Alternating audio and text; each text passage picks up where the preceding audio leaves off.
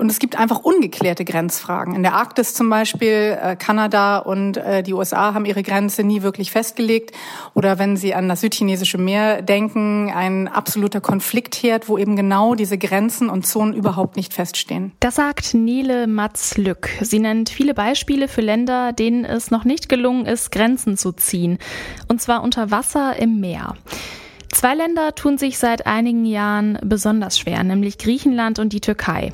Die streiten sich um das östliche Mittelmeer. Der Konflikt, der zieht sich schon seit vielen Jahren. Deswegen stellen wir uns heute die Frage, wie wird eigentlich das Meer aufgeteilt? Mein Name ist Laralina Götte. Heute ist der 14. August 2020. Hi.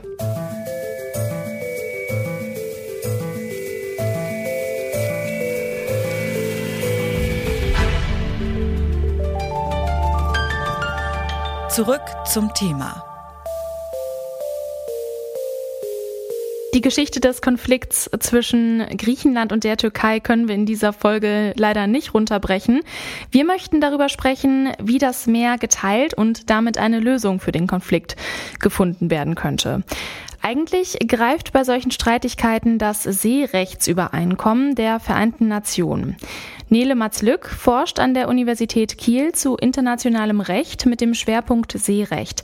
Sie erklärt, wie die Aufteilung im Seerechtsübereinkommen festgelegt wird. Nach dem Seerechtsübereinkommen, zu dem die Türkei keine Partei ist, das möchte ich an dieser Stelle als erstes festhalten, müssen Staaten sich, wenn es um die Abgrenzung ihrer ausschließlichen Wirtschaftszonen geht, aber auch ihrer Küstengewässer, äh, einigen. Das heißt, es gibt in Bereichen, die eben dichter aneinander liegen, Landmassen, die dichter aneinander liegen als 400 Seemeilen, denn jedes Land kann theoretisch 200 Seemeilen ausschließliche Wirtschaftszone und Festlandsockel beanspruchen. Nur hier steht eine solche Einigung aus und die Türkei hat eine sehr andere Rechtsauffassung als Griechenland und der Rest der Staatengemeinschaft darüber, ob Inseln überhaupt eine ausschließliche Wirtschaftszone und einen Festlandsockel beanspruchen können. Das ist hier das Hauptproblem. Wie ist das denn in diesen Seerechtsübereinkommen festgelegt bezüglich äh, Inseln? Was steht da zu Inseln drin? Im Seerechtsübereinkommen steht zu Inseln, dass Inseln sowohl ein Küstenmeer von maximal zwölf Seemeilen als auch eine ausschließliche Wirtschaftszone und und einen Festlandsockel von 200 Seemeilen oder gegebenenfalls beim Festlandsockel sogar noch darüber hinaus beanspruchen können.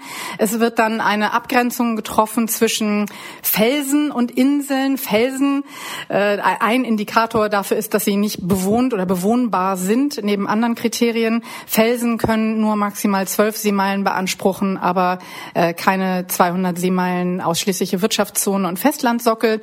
Aber wenn eine Insel eine Insel ist und bei bewohnten Inseln äh, darf man davon ausgehen, dann steht im Seerechtsübereinkommen, dass sie vollen Anspruch auf diese Zonen haben. Und wenn sich diese Zonen dann überlappen mit anderen Inseln anderer Staaten oder dem Festland, dann muss man sich einigen. Das waren jetzt sehr viele Details, die Sie da genannt haben und auch sehr viele Begriffe, so Festlandsockel zum Beispiel. Das klingt sehr kompliziert. Wie sieht das in der Praxis aus? Passiert das oft, dass da wirklich ein Streit ausbricht darüber oder ist es eher auch oft ein klarer Fall oder ähm, ja? Ich würde eigentlich sagen, es ist fast nie ein klarer Fall. Die Unterscheidung zwischen der ausschließlichen Wirtschaftszone und dem sogenannten Festlandsockel ist die, die Wirtschaftszone Zone bezieht sich aufs Wasser.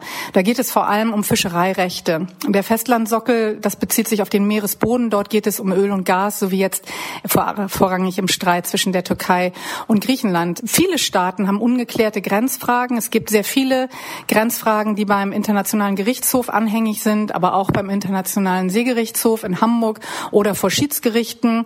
Staaten, und es gibt einfach ungeklärte Grenzfragen. In der Arktis zum Beispiel, äh, Kanada und äh, die USA haben ihre Grenze nie wirklich festgelegt.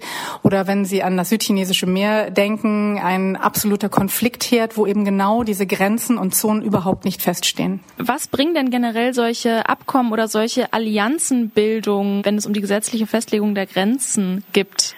Solche Abkommen sind äh, ganz wichtig. Solche Abkommen an sich lösen einen Konflikt friedlich zwischen zwei Staaten. Wenn sich ähm, Zum Beispiel Griechenland hat sich mit Ägypten ja auch auf die äh, Abgrenzung geeinigt. Deutschland hat sich äh, in der Ostsee mit äh, Dänemark geeinigt. Das äh, in der Barentssee haben sich Russland und Norwegen vertraglich geeinigt. Das ist gang und gäbe. Das ist besser als äh, wirklich in den Konflikt hineinzugehen. Das Problem an dem Vertrag zwischen der Türkei und Libyen ist, dass es ein Vertrag zu Lasten Dritter ist, nämlich basierend auf der Rechtsauffassung der Türkei, dass Griechenland dort um die Inseln herum keine Meereszonen beanspruchen kann, so dass diese Abgrenzung zwischen Libyen und der Türkei ganz eindeutig äh, zu Lasten und ohne Berücksichtigung griechischer Interessen geschlossen worden ist. Und in einem solchen Fall verstärkt ein Abkommen den Konflikt und löst ihn nicht.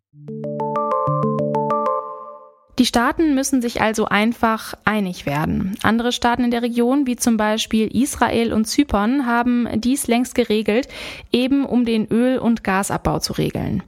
Wieso schaffen es die Länder nicht, sich auf diplomatischem Weg zu einigen? Das habe ich Christian Brakel gefragt. Er ist der Leiter der Heinrich-Böll-Stiftung in Istanbul. Also, äh, Sie sprechen es gerade an, ähm, es gibt diesen Streit schon sehr, sehr lange und eben auch nicht nur im Mittelmeer, vor allen Dingen auch in der Ägäis, wo ja wirklich die griechischen Inseln unmittelbar vor der türkischen Küste liegen. Einige Teile dieses Konflikts sind schon sehr, sehr alt, andere sind erst in den 90er Jahren wirklich virulent geworden und äh, kommen jetzt erst wieder äh, hoch.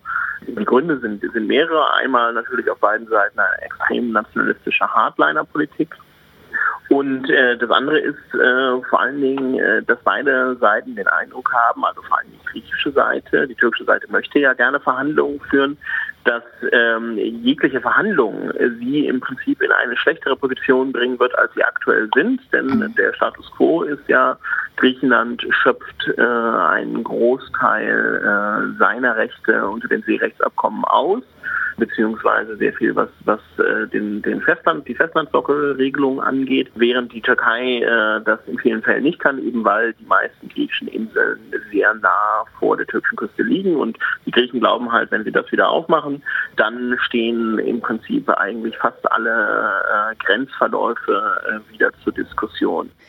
Welche Kompromisse müssten die beiden Länder denn eingehen? Sind das so rein territoriale Kompromisse, so von wegen so, okay, ihr nehmt jetzt hier das Stück und wir nehmen das Stück, so vom Kuchen, oder?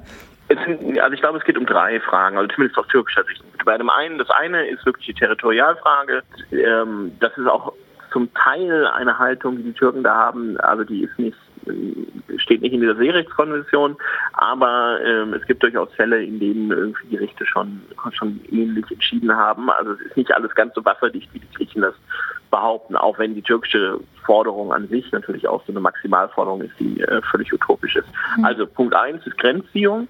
Punkt zwei äh, sind diese möglichen oder vermuteten Gasvorkommen die es geht. Da geht es ja nicht nur äh, um diese Wirtschaftszone, sondern es geht auch zum Beispiel um die Frage, wie das Gas dann überhaupt transportiert wird. Es gibt ja dieses ähm, im Januar neu gegründete Gasforum für das Mittelmeer, wo ganz viele Mittelmeeranrainer beteiligt sind, aber die Türken explizit draußen gehalten wurden. Und äh, die Türken haben halt den Eindruck, wir wollen eben auch ein Stück vom Kuchen. Das ist Punkt zwei und Punkt drei das ist, dass die Türken den Eindruck haben, dass ähm, man sich bemüht, eine neue Sicherheitsarchitektur im, im, im Mittelmeer aufzubauen, aus der sie explizit herausgedrängt werden sollen. Also das ist auch wahrscheinlich nicht ganz unrichtig. Bei Punkt zwei und drei, glaube ich, ist es theoretisch möglich, eine, eine, einen Kompromiss zu finden, auch wenn der nicht einfach sein wird. Darüber kann man verhandeln. Bei Punkt eins ist sehr, sehr viel schwieriger, denn ähm, auch wenn nicht alle griechischen Gebietsansprüche vielleicht so wasserdicht sind, ähm, ist natürlich schon klar, dass die Griechen nicht so richtig Lust haben zu sagen, okay, wir machen das jetzt alles nochmal auf und dann verhandeln wir nochmal über die Grenzziehung, die zum Teil seit 1923 gilt. Vor allen Dingen natürlich, wenn man die türkische Rhetorik im Hintergrund hört, der Präsident und auch viele andere führende Politiker sprechen immer wieder davon, dass äh, der Vertrag von Lausanne, der ja die Nachkriegsordnung äh, nach dem Ersten Weltkrieg bestimmt hat äh, im Osmanischen Reich, dass der im Prinzip sowieso ungültig sei und jetzt mal ganz neu verhandelt werden würde. Und da kommen natürlich nicht nur bei den Griechen, sondern bei vielen anderen eben auch Fragen auf, okay, über was sprechen wir denn dann eigentlich? Also ist jetzt die nächste Frage, ob Mosul vielleicht auch türkisch sein sollte.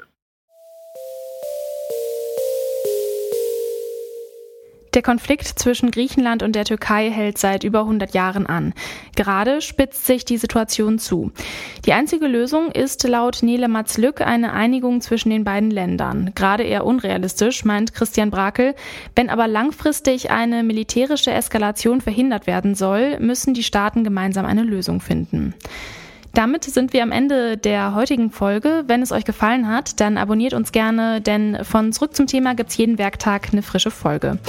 An dieser Folge mitgewirkt haben Margarita Bulimov, Susanne Zimnoch, Andreas Popella und Chefin vom Dienst war Lena Jansen. Ich bin Lara-Lena Gödde und ich sage Tschüss, bis zum nächsten Mal. Zurück zum Thema vom Podcast Radio Detektor FM.